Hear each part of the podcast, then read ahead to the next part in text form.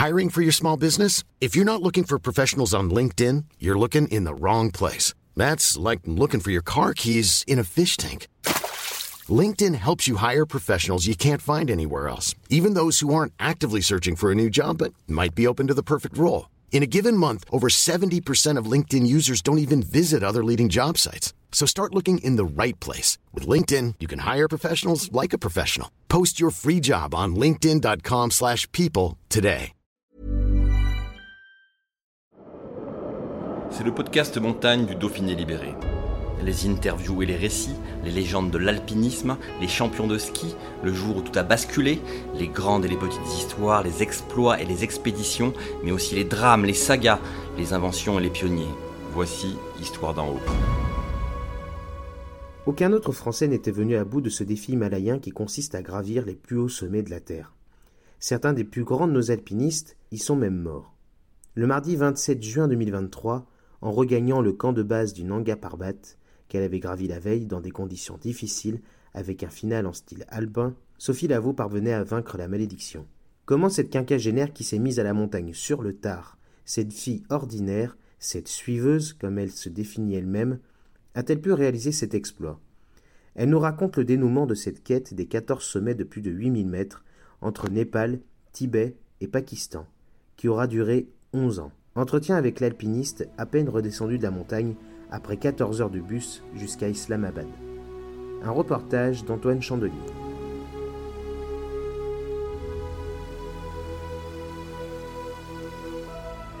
Alors, euh, Sophie Lavaux, vous avez réalisé euh, l'ascension du Nanga Parbat euh, lundi dernier. Vous êtes redescendu au camp de base le lendemain, mardi.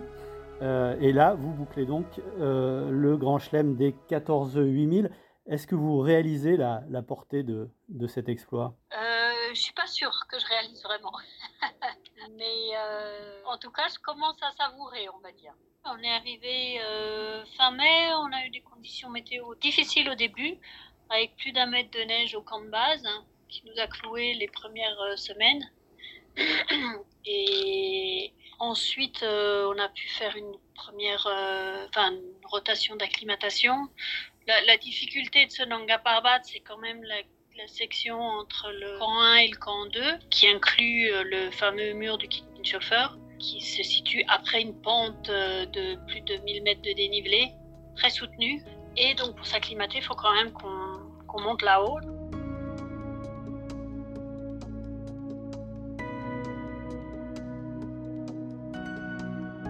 Racontez-nous les, dernières heures, les, on va dire le dernier jour, le jour J du sommet. Normalement, sur cette montagne, il y a quatre camps. Et là, cette fois-ci, euh, on a décidé de pas faire de camp 4 et le camp 3 était euh, un camp 3,5, on va dire. Vous étiez à quelle altitude? On était entre guillemets que à 6008. Ce qui veut dire qu'il y avait 1300 de dénivelé pour un sommet de push, c'est absolument énorme. Donc on est parti à 18h euh, la veille, 18 le 25. Et en fait, la météo annonçait du vent et un peu de neige, mais ça a été euh, beaucoup plus corsé que ce que j'attendais. Donc, euh, conditions météo vraiment difficiles dans la nuit. Et à 2 heures, vers autour de 2 heures du matin, l'équipe de tête qui ouvrait s'est arrêtée. Et en fait, il n'y avait plus de cordes. Il n'y avait pas assez de cordes. Donc, euh, y a une décision à prendre à ce moment-là. C'est euh, qu'est-ce qu'on fait, quoi?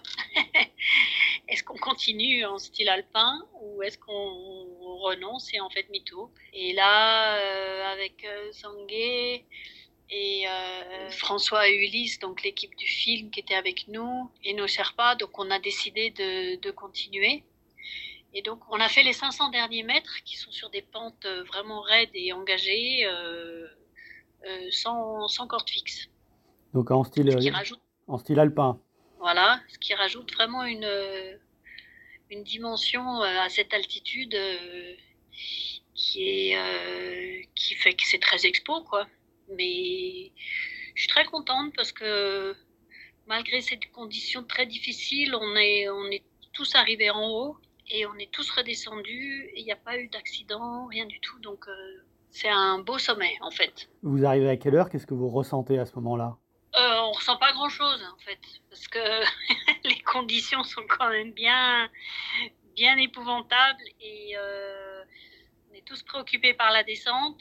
Et donc, ces quelques photos, euh, bien sûr, un, un sentiment de, de, de, de, joie, mais, on, est, on est loin d'être de retour au camp de base quand on est encore là-haut. L'idée, c'était quand même d'enchaîner euh, et d'essayer de redescendre au camp 3 euh, le plus rapidement possible.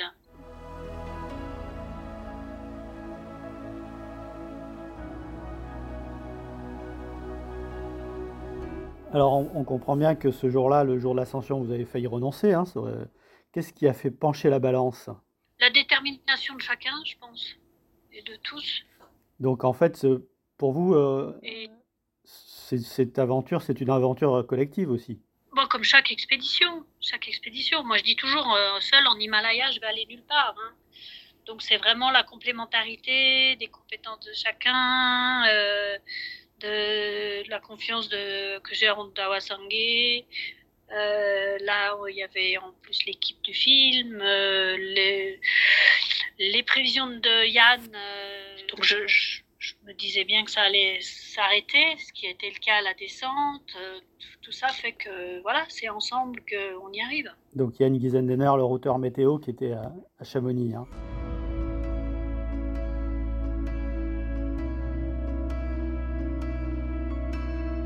11 ans, 11 ans d'une aventure qui a commencé donc euh, en 2012 euh, au Shoyu. Comment est né ce, projet au début? Donc vous faites euh, votre première ascension à 8000 bah, un peu par, par curiosité pour découvrir. comment peu à peu l'idée de, bah, réaliser l'ascension de ces 14 géants, géants himalayens qu'une dizaine de personnes finalement avaient déjà fait vous est venue à l'esprit? Oh, c'est, progressivement, c'est, venu euh, après cette première euh, double expédition où j'étais au Shishapangma et au Choyu, euh, au Shisha au, sommet central. C'est vrai que j'ai vite eu envie de repartir, tout simplement au départ parce que ce monde de l'expédition m'a plu et, j'ai, j'ai enchaîné avec l'Everest. C'est vrai que j'ai toujours aimé aller toujours un peu plus haut. Alors après l'Everest, c'était différent parce qu'on peut pas aller plus haut évidemment. Donc c'était vraiment de me donner les moyens et de trouver des solutions pour repartir en expédition. Petit à petit, l'idée euh, un peu dingue de, les faire tous euh, m'a traversé l'esprit sans que je le partage forcément. Euh, c'est fin 2015 que j'ai finalement décidé vraiment de me consacrer pleinement au projet en démissionnant du dernier job où je travaillais. Et voilà. Donc on a bien compris que l'Himalaya a changé votre vie. Enfin, je ne sais pas si elle a changé ma vie, mais elle y a pris une grande place en tout cas, c'est sûr.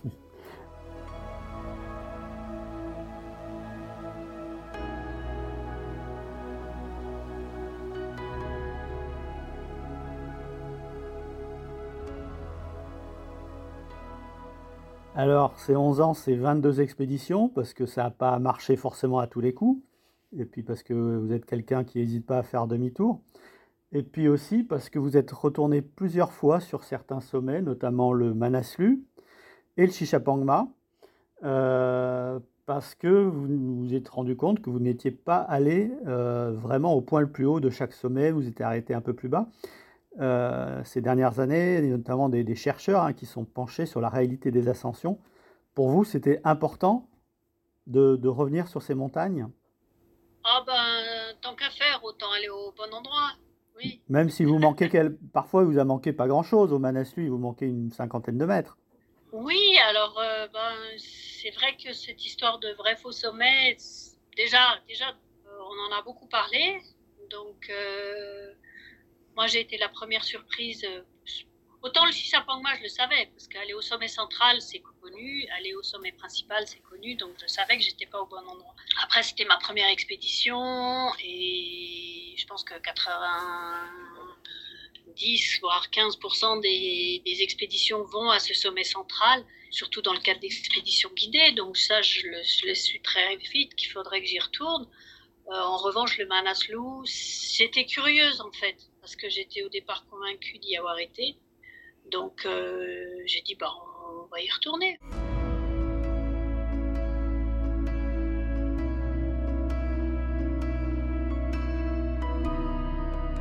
Qu'est-ce, que, qui, selon vous, euh, euh, vous a permis d'atteindre ce but? Quelles sont les, qualités qu'il a fallu? Est-ce que c'est cette rigueur qui vient de, votre, jeunesse aussi? Vous avez, fait de la danse, une école de rigueur, la patience. Quel est en gros le secret de votre réussite? Je ne sais pas vraiment, je ne l'ai pas encore vraiment euh, décanté ni analysé. Euh, parce que pour moi, tant que c'était pas fini, c'était pas fini. Donc hein, maintenant, ça l'est. Donc il faut que j'en prenne un petit peu confiance, mais conscience, j'ai envie de dire. Mais euh, c'est un cumul de beaucoup de choses. C'est euh, d'être entouré d'une bonne équipe. C'est d'essayer, dans la mesure du possible, parce que c'est pas toujours facile d'être raisonnable. Mais ça veut dire quoi? Où est-ce qu'on met le curseur? C'est très très subjectif en fait. Je sais pas, pas facile. Comment vous expliquez que, que d'autres très grands alpinistes français n'ont pas réussi et que vous, la suiveuse, comme vous définissez, fille ordinaire, vous y êtes arrivé Est-ce que vous aussi vous vous définissez comme une grande, grande alpiniste aussi? Non, je sais, non, pas forcément. Après, oui, je pense que ces qualités, c'est beaucoup de rigueur, c'est euh, douter à chaque fois, euh, pour euh, éviter l'excès de confiance. Euh, c'est euh, c'est rester très modeste par rapport à ces grandes, grandes montagnes. Il y a, y, a, y, a, plein de choses. Les hivernales en solo, c'est presque une autre pratique, c'est autre chose. Ouais, comme vous l'avez toujours dit, la performance n'était pas ce que vous recherchiez. Non, ça c'est sûr. Toujours est-il que bah, ces 14 sommets de 8000, bah, vous les avez faits. Euh, 11 ans d'aventure. Euh, Qu'est-ce qu'on fait après quand on a, on a fait ça, quand on est allé euh, sur tous les toits de la Terre euh, Quels sont vos projets? Y, y en a-t-il encore? Euh, Déjà que je décompte ce qui vient de m'arriver. on va commencer à savourer ça un petit peu. Mais ce qui est clair, c'est que le monde de l'expédition fait partie de ma vie maintenant.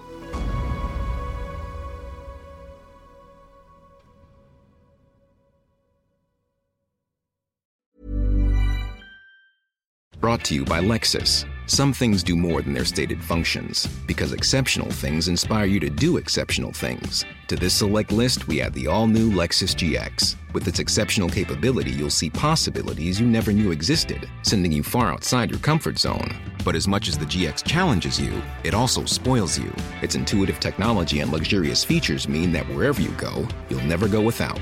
Live up to it. The all new Lexus GX.